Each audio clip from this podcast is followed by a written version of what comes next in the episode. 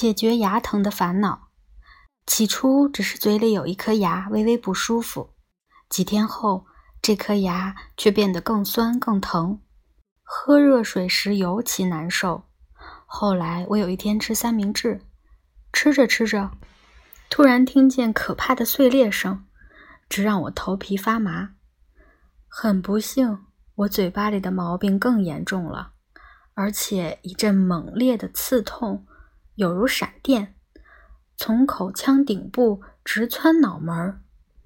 我用舌头小心翼翼试探发痛的部位，发现原本光滑的牙齿变得凹凸起伏，可把我吓坏了。我觉得我的牙齿好像碎了一半儿。后来发现果真如此，我没办法再吃喝任何东西。因为神经从断牙处露了出来，一碰就疼得厉害，像针刺一样，所以对任何入口的东西都非常敏感。我的嘴巴仿佛变成了禁飞区，我脑中一片空白，只想赶快止痛。古埃及人和古希腊人都解决不了这个问题，我们的老祖宗必须与蛀牙共存。他们老是牙疼，疼得太厉害，就只得把牙齿拔掉。如果不是找铁匠用钳子硬拔，就是运气好一点，有老练的医生帮忙。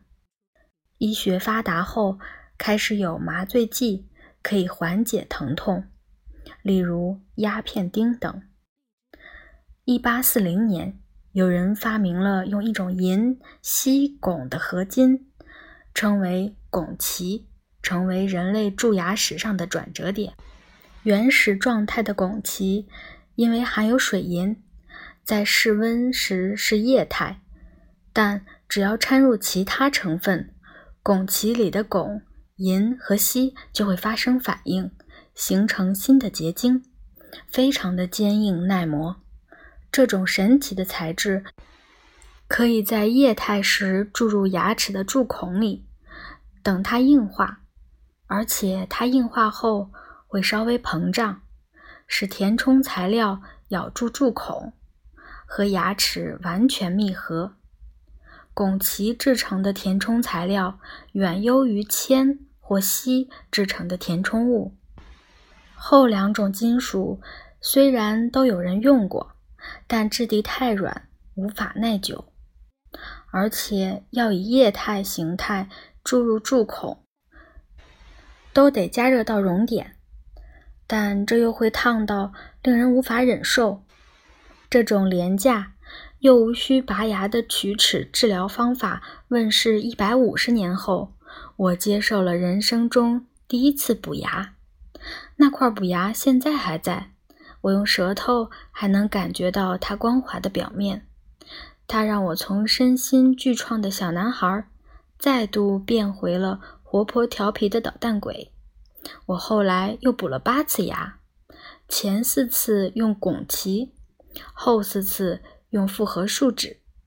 复合树脂由硅石粉末和强韧的透明塑料混合而成，坚硬耐磨，而且颜色比汞齐更接近牙齿的原色。和汞齐一样，复合树脂也是在液态时注入蛀孔，但灌入后需要用紫外线照射，启动树脂内的化学反应，让树脂瞬间硬化。除了补牙之外，现代人还可以选择拔掉蛀牙，换成瓷牙或氧化锆牙，这两种材质。通常比复合树脂更耐磨，颜色也更像牙齿。要不是这些生物医用材料，我现在可能没剩几颗牙了。